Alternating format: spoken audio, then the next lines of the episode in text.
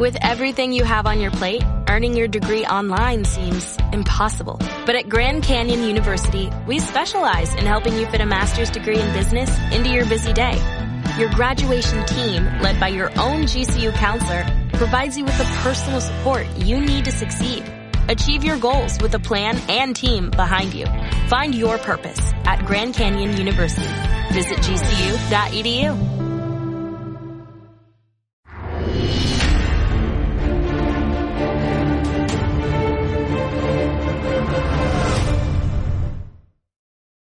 Estaba yo aquí mirando mi agenda de teléfonos, estaba buscando un fontanero porque parece que se ha habido romper alguna tubería de estas grandes. Y digo, pues lo mismo con alguno de mis contactos, esto me lo solucionan en dos segundos, ¿no? Este, ¿cómo se llama? El, el Nord Stream o los Nord Stream, algo así. Una tubería muy grande que se ve que se ha estropeado. José, ¿qué tal? Muy buenas tardes. Yo no sé si tú conoces algún fontanero que pueda solucionar este asunto, porque yo llamo a un par de ellos, pero me dicen que es una tubería muy gorda. Pues sí, alguno tengo en mente. Eh, muy buenas tardes a todos. Encantado de estar otra semana con, vosotros. Eh, muy buenas, Avi. Muy buenas, César. En los mandos técnicos, en fin, sí, la verdad es que volvemos a que el título ¿no? de un programa de hace unos meses era el gas tonto. Es el gas tonto. Pues volvemos a lo mismo, ¿no? Ahora mismo se cierra el círculo. Los que tenían que ganar han ganado, los que tenían que perder están perdiendo y podemos quedarnos en los fuegos de artificio, podemos quedarnos en esa reparación de fontanería que tú nos estás planteando, querido Xavi, pero ahora mismo se cierra el círculo y nos ponen en la antesala y ahora me la estoy jugando mucho de una posible desescalada de todo este lío. En Hamburgo hace muchísimo frío a partir del mes de octubre. Bueno, pues veremos si los alemanes quieren o no pasar frío, porque recordamos, José, y lo hemos comentado en este programa muchas veces, que los alemanes han pulsado el botón suicidio 2.0 o 3.0, porque ya llevan unos cuantos en los últimos en las últimas décadas, ¿no? En el último siglo y medio aproximadamente ya han pulsado ese botón varias veces. Veremos si ahora lo pulsan a lo grande, ¿no? El rojo grandote ese, como los que aparecían en los concursos aquellos antiguos de los años 90, o si quieren sobrevivir. Veremos hasta qué punto les llega la cordura, que yo creo que ahí está la clave para saber qué es lo que va a ocurrir en los próximos meses. De hecho, en la versión del programa de pulsión suicida de la Nación Alemana estamos en, el, programa, la actualización 5.0. Eh, han caído los pobres en una trampa detrás de otra. Ellos no son tontos, tontos, tontos del todo, en el primer mes y medio o así del conflicto ruso-ucraniano se dieron cuenta de, la que, de que no les convenía nada, pero nada, lo que estaba ocurriendo, se intentaron oponer, intentaron pararlo de diferentes maneras, pero al final han entrado una trampa detrás de otra y ahora mismo hemos llegado un poco al final de la partida que se quería jugar por parte de los rusos de la, del beneficio que querían tomar los norteamericanos en esta partida y eh, al final se cierra eh, un continente europeo que va a entrar en una recesión eh, histórica. Y bueno, pues nos podemos quedar en, como hemos dicho en las últimas semanas, en jugar al RIS y al estratego, en jugar al Monopoly, todo esto es muy interesante, pero al final lo que era el fondo, lo que era el asunto nuclear pivotal, el asunto mollar, del conflicto ruso-ucraniano estaba en la mesa y se están solucionando los diferentes conflictos en favor de los actores que han sabido jugar como hemos llamado aquí de broma hermanos mayores. Por cierto, José, yo no sé si tenemos que seguir haciendo el manual del progre. El progre ya sabemos que es este que es como una sandía, ¿no? Que es verde por fuera y rojo por dentro, o al menos algo así. Eh, digo lo de la sandía porque en Italia parece que se han equivocado y en vez de coger la sandía han cogido un melón, le han puesto una I y les ha salido la meloni en las elecciones. José, yo no sé, porque para el manual del progreso es complicado, ¿no? Porque es una presidente, pero como es de derechas, pues no les debe de molar tanto a los sandías. Así lo hemos comentado tantas semanas y la verdad es que mm, lo interesante que ha ocurrido en los últimos siete, diez días no ha sido tanto que esta mujer ganara las elecciones y que apareciera el nuevo trío calavera de la política italiana con la señora Meloni, el señor Salvini y nada menos y nada más que el inefable Berlusconi.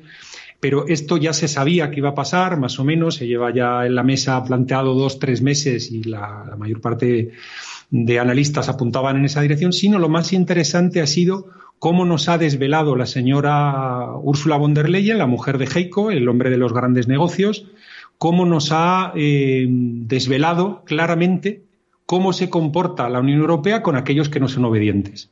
Y ahí sí que nos ha dado un manual, nos ha dado la clase magistral, el catecismo, el mandamiento claro para entender cómo funciona la Unión Europea a día de hoy. Y hablando de mandar, José, vamos a contar también cuál es el país que más Estado quiere. Hay una encuesta y un estudio que ha salido.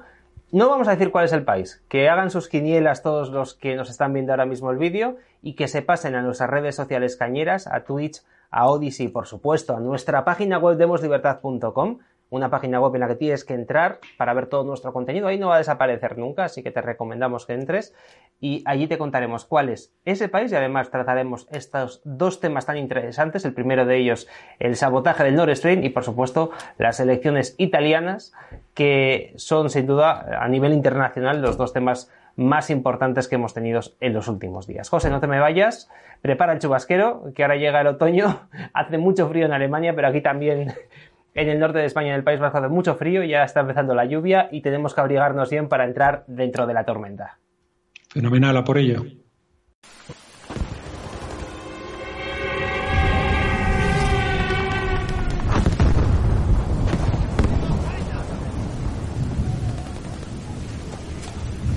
La última vez que se me estropeó la ducha en casa yo fui capaz de mover un par de tuberías, de arreglarla con, con estos tubos que te venden en las fontanerías, ¿no? No parece una cosa muy complicada, pero claro, cuando te tienes que enfrentar a un tubo grandote, de estos de Bilbao, ¿no? Que llega desde Rusia hasta Alemania, pues la cosa se complica.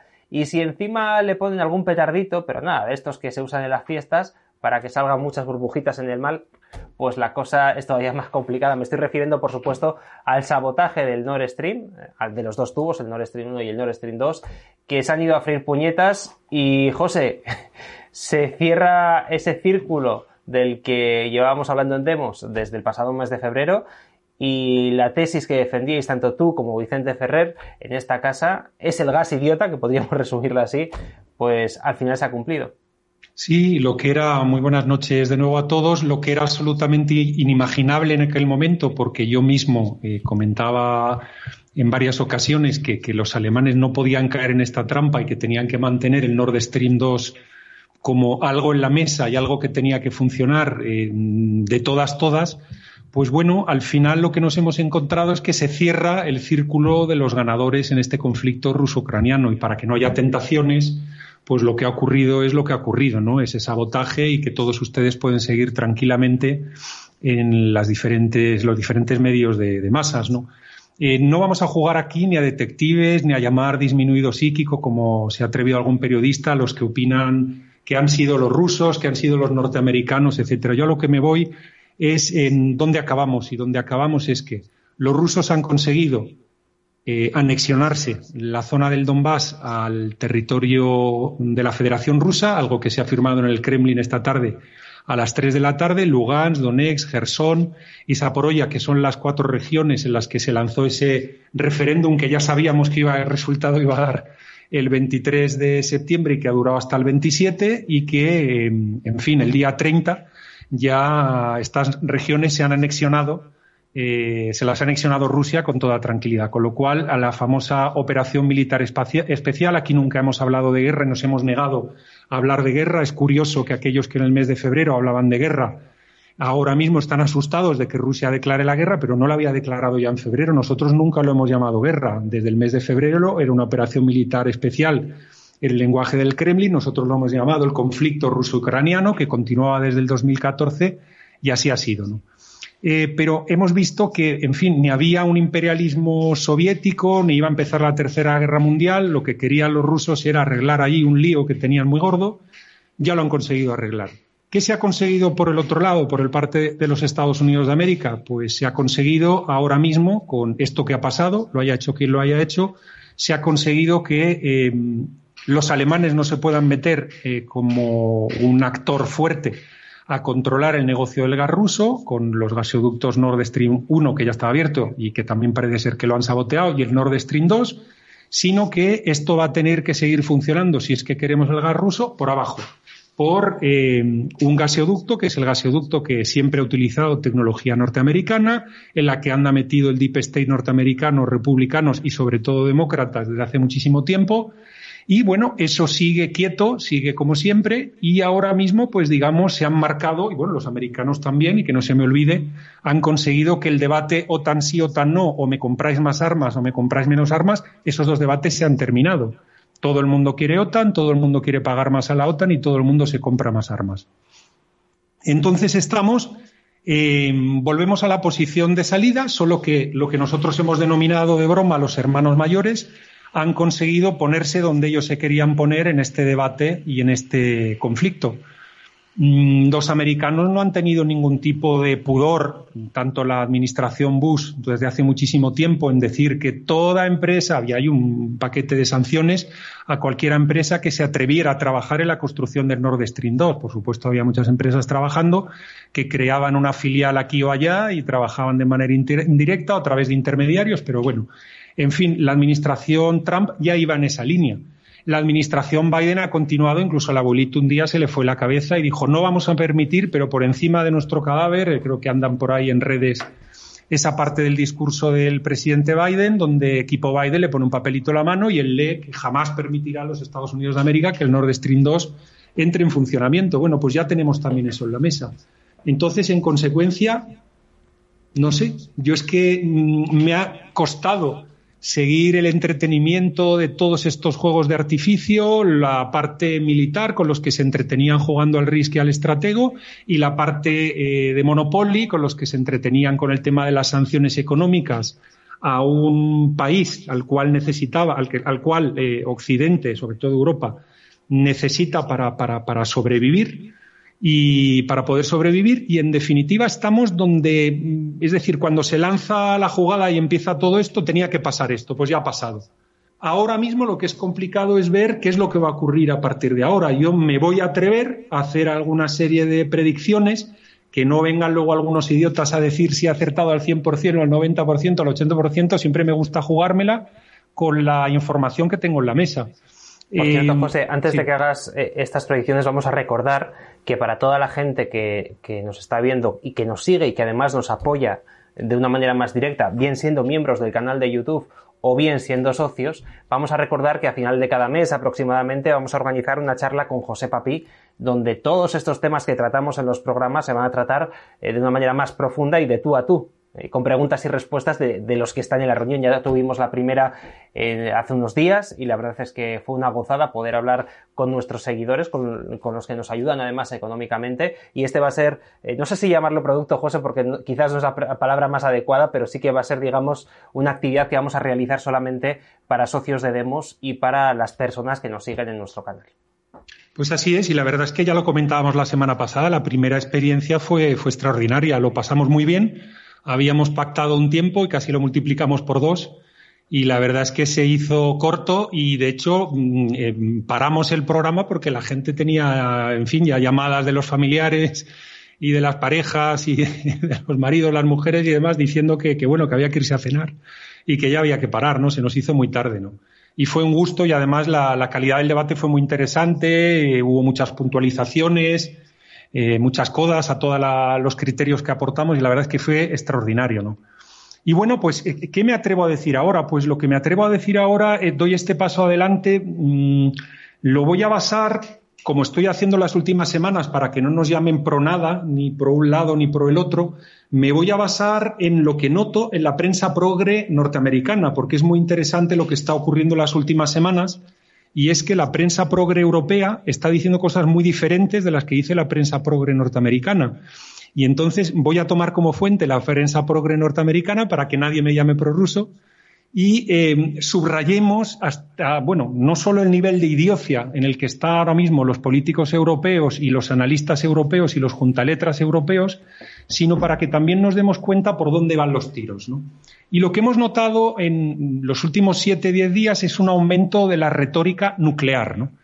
Eh, primero se ha acusado a, a, Putin, que Putin decía el que toque el territorio ruso, y ojo, que ahora mismo Putin se ha anexionado cuatro regiones de Ucrania a territorio ruso, con lo cual tocarle las narices en esa parte ya, él ya anuncia Mm, lo ha dicho 800 veces en discursos anteriores. Evidentemente, la prensa occidental está diciendo que, bueno, que es una amenaza a toda regla de guerra nuclear y tal. Esto lo ha dicho él 800 veces, pero es, digamos, algo que en el Kremlin se ha dicho siempre. No os toquéis el territorio, que nos mosqueamos. En los últimos siete días a esta retórica se han apuntado también Anthony Blinken, el secretario de Estado norteamericano, y eh, Jake, Sullivan, que es el, asesor de seguridad nacional, el National Security Advisor norteamericano, también han entrado en esto de que los americanos también están dispuestos a apretar el botoncito. Como parece que está resuelto en el tablero aquello por lo que había empezado este lío, se ha subido la retórica ahora mismo para que todos nos asustemos mucho, mucho, mucho, muchísimo yo creo que lo que nos encontramos, y me estoy atreviendo a dar un paso quizás demasiado alargado, lo que creo que está ocurriendo ahora mismo es la antesala de la desescalada.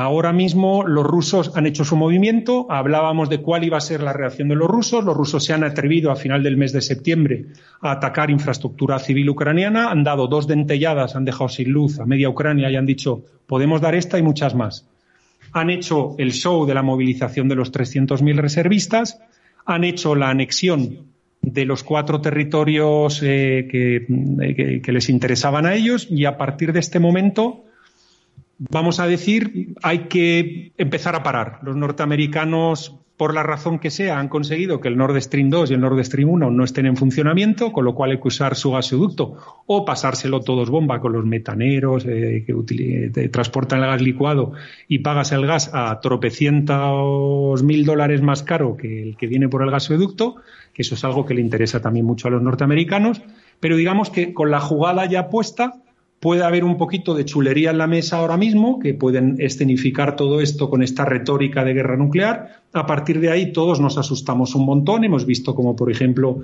el propio canciller alemán Olaf Scholz ha dicho que no hay que seguir tocándole las narices a los rusos y que no hay que seguir dando armas a Ucrania, etcétera, etcétera. Ahora ya podemos mantener el fuego de todas estas pequeñas operaciones. La palabra pequeñas operaciones, por cierto, no la digo yo, la dice el New York Times.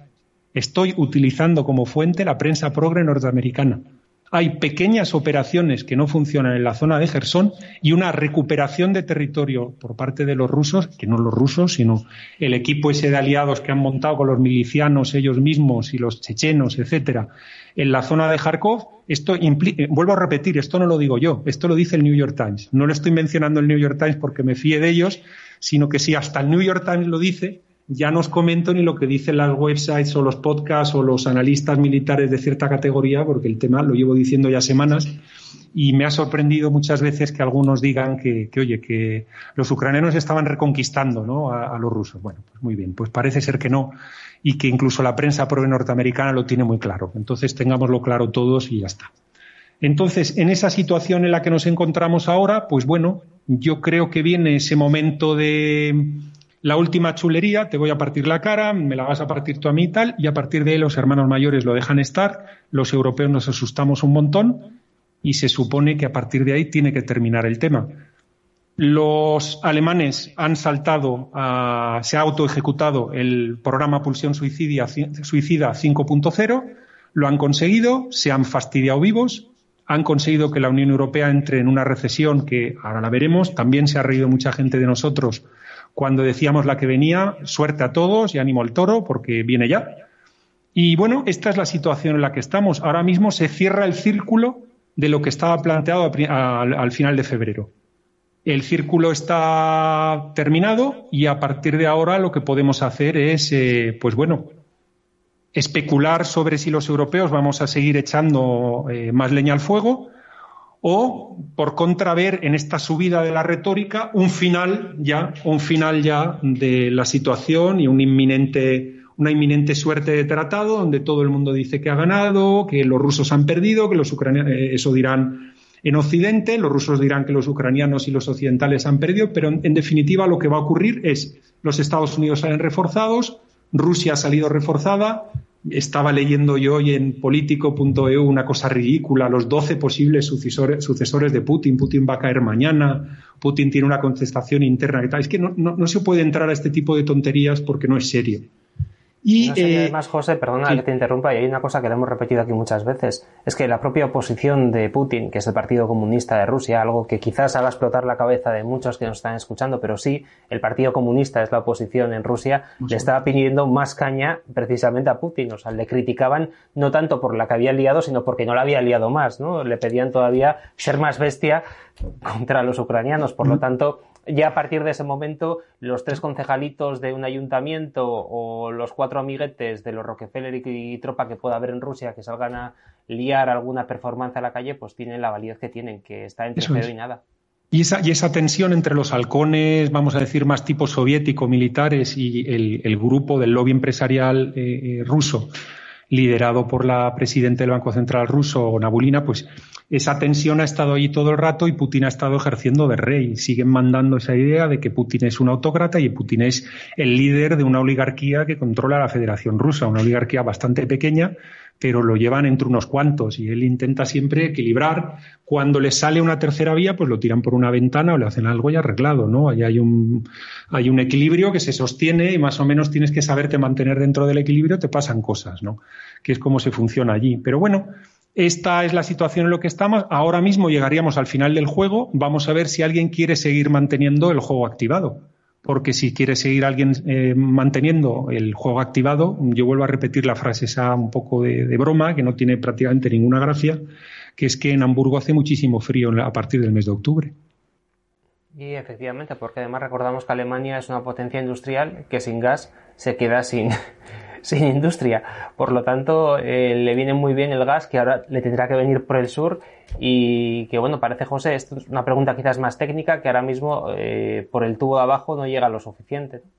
Bueno, nunca ha llegado tanto. Eh, ha llegado mucho, ha servido para servir. Lo que pasa es que había uno arriba también en funcionamiento. Si han cortado el de arriba y el de abajo hay que ponerlo en función. Han cortado el de arriba que estaba, el que iba a estar y el de abajo eh, lo van a tener que poner a tope muy rápidamente, porque claro, salvo que tengas a un majadero como el ministro de Economía eh, eh, alemán que dice que a partir de ahora va a ser normal que las empresas cierren tres o cuatro veces al año porque no va a haber suficiente energía para producir y que bueno que esto es algo que la gente tiene que interiorizar. Entiendo que la gente lo interiorizó durante la pandemia o algo, eso es lo que este majadero piensa pues a partir de ahí, claro, cuando tienes estos chalados que los pones delante en lo que se supone que es la primera potencia industrial de Europa, pues poco podemos hacer. Pues eh, no nos vamos de Europa, José, nos vamos a ir a comer melones. No sé tú si eres más de melón o de sandía. ¿Qué, te gusta más? Yo de sandía. de sandía. bueno, pues lo siento mucho, vamos a hablar de melones. Concretamente de Meloni, que es la nueva presidente de, de Italia, ha ganado las elecciones, terremoto político a nivel europeo. Hemos escuchado a la amiguita Úrsula, que recordamos tiene el mismo nombre que la mala de la sirenita, que le viene que Niquelau diciendo que los italianos que ya podían votar bien o que sufrirán las consecuencias, pues las sufrirán, entiendo, porque han votado mal. Y, yo no sé lo que se plantea a partir de ahora en Italia, un país también con graves problemas económicos, es uno de los llamados países del sur, que tiene que hacer frente a una situación económica compleja en los próximos meses. Pues así es. La verdad es que yo creo que lo más interesante han sido las declaraciones de la tía Ula, porque que mm, Meloni ganara las elecciones eh, italianas y uno ya lo veía venir porque había lanzado el Mundo Progre una campaña de descrédito contra ella desde hace semanas, semanas y semanas, con lo cual estaba claro que ganaba las elecciones. Las fotos con las que ha salido esta mujer, o sea, con, con, un, con un foco así desde abajo y tal, parecía la bruja pirula, era algo verdaderamente terrible. Yo he visto fotos que es que yo, vamos, yo, yo, veo a esa señora por la calle y me voy corriendo. Luego la ves en una foto normal y no es una señora París corriendo, es una señora normal con buena pinta y demás, pero eh, es algo terrible la campaña que le han lanzado. El trío Calavera está ahí ahora mismo liderando la política italiana en los próximos años. Ya sabemos que los gobiernos italianos no suelen durar mucho. Meloni, Salvini, nada menos y nada más, el de la Liga, y luego el inefable Berlusconi, el inefable Berlusconi que en ese trío Calavera es un personaje importante. ¿Y por qué es importante Berlusconi? Bueno, es una, tiene ochenta y tantos años, creo que ochenta y seis, y me acuerdo bien de, de memoria, es un político con experiencia, ha sido primer ministro varias veces en Italia, pero sobre todo ha sido un tipo que se ha atrevido a enfrentarse, si os acordáis aquello de la foto del trío de los Azores, se ha atrevido a enfrentarse a esa Unión Europea franco-alemana ha tenido la cara de plantarse digamos que esa experiencia él la va a poder trasladar o la va a poder compartir con la señora Meloni y em, creo que, que, hay ahí, digamos, credenciales, aunque en aquel momento Berlusconi perdió y perdió bien, pero puede intentar dar un, palmotazo, una, palmada fuerte en la mesa, un golpe en la mesa, la próxima reunión de consejo de la, de la, la próxima reunión de consejo de la Unión Europea, ¿no? Yo creo que teníamos que habernos quedado en Alemania. Hemos empezado a hablar de Italia, pero lo más importante es lo que tú comentabas, lo de la tía Ula. La tía Ula es que se, le ha escapado, es que a veces dicen la verdad y todo. Ya, ya, José, fíjate hasta qué punto hemos llegado ya sabemos que democracia en Europa, pues lo más parecido que puede haber es Francia, ¿no? Y, con muchos matices, ¿no? Por aquello que tiene una especie de república constitucional, es verdad que no es completa como la que nos gustaría a nosotros que tuviera España o como la que tienen los Estados Unidos, pero sí que es verdad que, que en Europa, salvo Francia, esa excepción y con comillas, no tenemos ningún tipo de democracia en ningún lado. Pero es que ya no les gusta ni siquiera a los líderes europeos eh, estas reglas, ¿no? que parecen democracia, aunque no lo son, que son estos estados, estas partidocracias, estos sistemas proporcionales que hay en, en toda Europa, pues ya tampoco les gusta, ¿no? Porque si sabe lo que no les gusta, pues nada, no nos valen ya ni los votos, ¿no? Así es, ¿no? Y parafraseando a la tía Ula, lo que dijo esta mujer fue directamente, vamos a seguir con mucha cautela y con mucha atención las elecciones italianas y si las cosas dan el resultado que dan y se ponen las cosas difíciles en Italia, sabemos que tenemos una serie de herramientas a nuestra disposición que, somos las que son las que hemos utilizado con Hungría y con Polonia. Eh, la amenaza es clarísima. La amenaza es clarísima y demuestra el respeto que tiene esta, en fin, esta nazi frustrada eh, con relación a, la soberanía nacional de un país como Italia. Yo lo que le podría decir a la mujer de Heiko, porque ella lo que está es casada con un señor muy inteligente, ¿no? Que ha sabido pasar de ser un profesor de medicina interna y, en fin, un investigador de medicina interna a ser un gran ejecutivo en una empresa que gana muchísimo dinero con las terapias génicas y que provee de todo tipo de liquiditos y cositas a la gente que hace vacunas. Es decir, la mujer de Heiko, casada con un hombre muy inteligente, que es Heiko, Heiko von der Leyen, pues en fin, si quiere ponerse brava, que se ponga brava, por ejemplo, con los noruegos, los noruegos que se están forrando que se están forrando con la venta de, crudo y energía a Europa en, los últimos, en el último año, multiplicado por más de 3, 300%. Por cierto, José, que te interrumpa ahora que hablas de Noruega. Eh, creo que el mismo día que reventaron los Nord Stream se inauguró otro gasoducto que, o curiosidad, llevaba gas de Noruega, ¿no? Si no me equivoco, el que iba hacia Polonia. El que iba hacia Polonia, sí, así es. Y bueno, que ya puestos a que ella se ponga chula, ¿por qué no se pone chula con los noruegos? Y les dice, oye, es vuestro momento de solidaridad, es vuestro momento ¿no? de no forraros, de no pasar de 30.000 millones de dólares de ingresos de energía al año a 94.000 así de golpe. Es vuestro momento de ser solidarios y de ayudar a, los, pobres europeos que estamos en esta situación, pero no, eso parece ser que la mujer de Heiko no tiene valor para decirlo, o por ejemplo se podría entretener con los suizos, ¿no? Que viven fenomenalmente gracias a tener el dinero de todos los chorizos del planeta, de todos los dictadores, sátrapas, traficantes de drogas, de personas, ladrones del mundo. Todo el dinero ese se guarda en ese país y nosotros tenemos como europeos un acuerdo de asociación fenomenal con los suizos y aquí paz y después gloria, es decir, puestos a generar sociopatías en lugar de lanzarse contra Italia y lanzarse contra, en fin, ese país que ahora mismo en esa bueno pues pseudodemocracia que tienen la mayor parte o la, práctica totalidad de los países europeos que no pueden elegir a sus representantes de distrito y que no tienen una separación de poderes plena, etcétera, pero bueno, en fin, los italianos tienen esa pseudodemocracia y hay que dejarles estar, al igual que los alemanes tienen la suya. Pero bueno, mm, sí, esto, esto es lo que quiere la Unión Europea, quiere una serie de súbditos y vasallos de Alemania, y con las formas de los franceses, es decir, todavía más llenas de comités y más eh, lentas y más burocráticas, pero en definitiva esto es que, no sé, es que yo, no sé quién pudo tener la poca vergüenza de llevarse a una reunión de consejo eso de que, oye, a partir de ahora el 15% de la energía de cada uno se pone en un bote, pero vamos, el bote fundamentalmente me lo voy a quedar yo siempre, ¿no? Porque yo soy la locomotora de Europa. Bueno, eh, eh, es que no puede estar ya más explicitado que esto. Lo que es la Unión Europea, la Unión Europea hay que reinventarla ya. La Unión Europea no va a poder funcionar nunca sin Rusia, no puede funcionar sin Rusia. Esa transición a una energía verde, a una independencia de Rusia y tal, como anunciaba la tía Ula en esa, en esa intervención que hizo eh, delante del Parlamento Europeo en el Estado de la Unión, eso es algo que, en fin, si lo logro ver yo en los años que me queden, espero que unas décadas, pues ya habría sido algo extraordinario. Es decir, eso no va, no va a haber manera, de, es que no hay manera de hacerse, a menos que haya de repente un brinco tecnológico, un cine blanco que aparezca ahí en el horizonte, que yo por lo menos no, no lo conozco, ni tengo las credenciales para, para poderlo siquiera anticipar.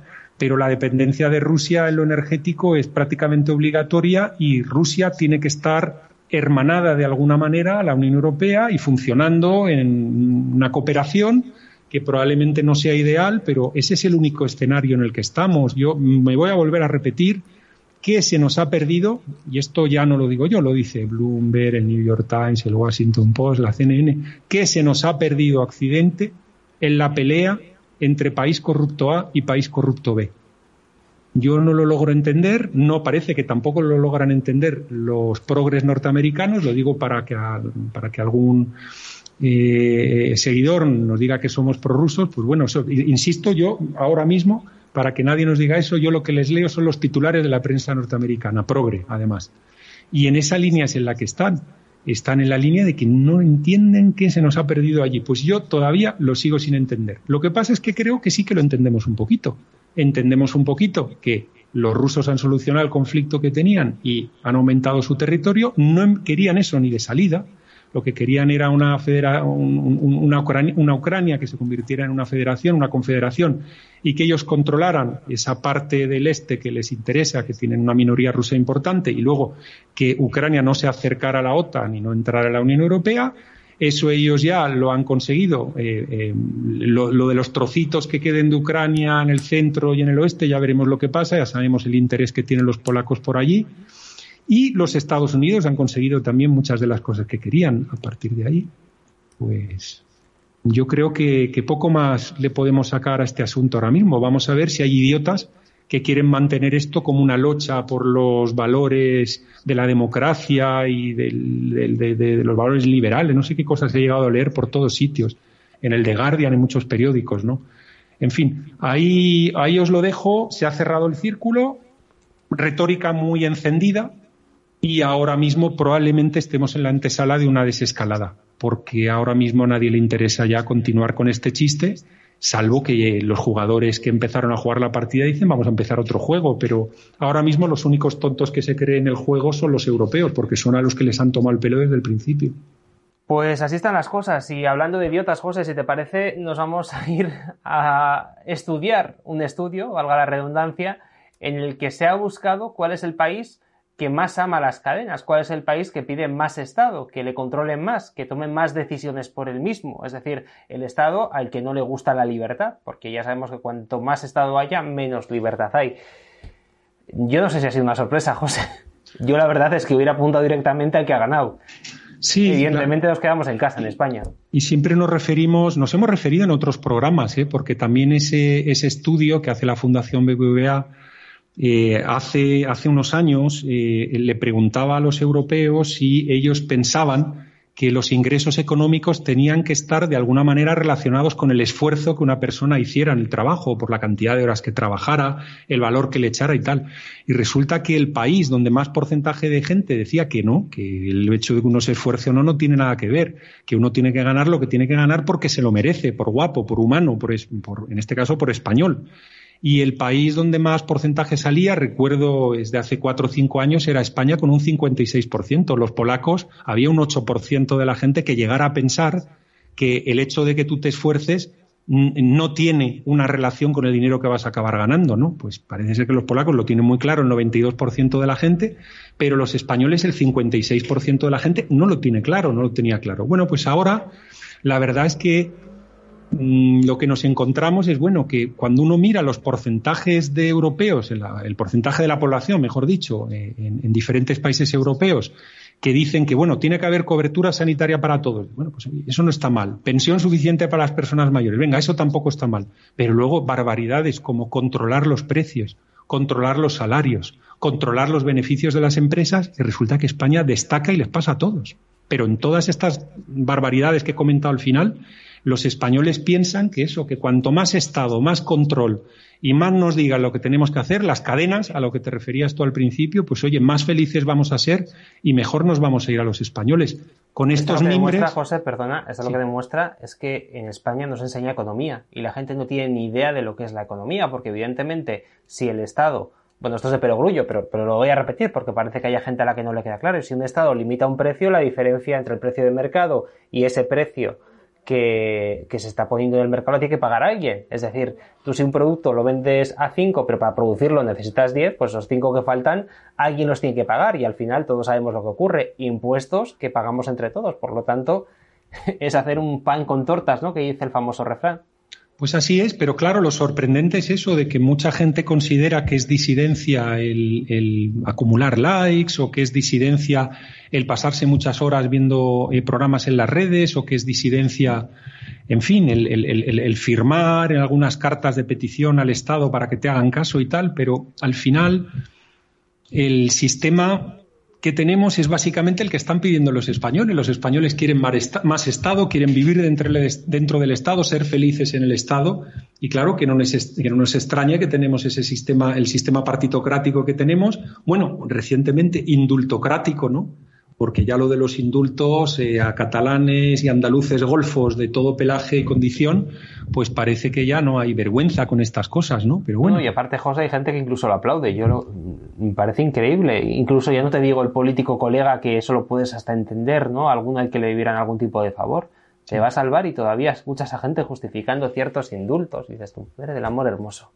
Pues así es, y ya, digo, bueno, igual es la se añade al régimen en el que vivimos, digamos, la coalición de la, condición, perdón, de indultocrático.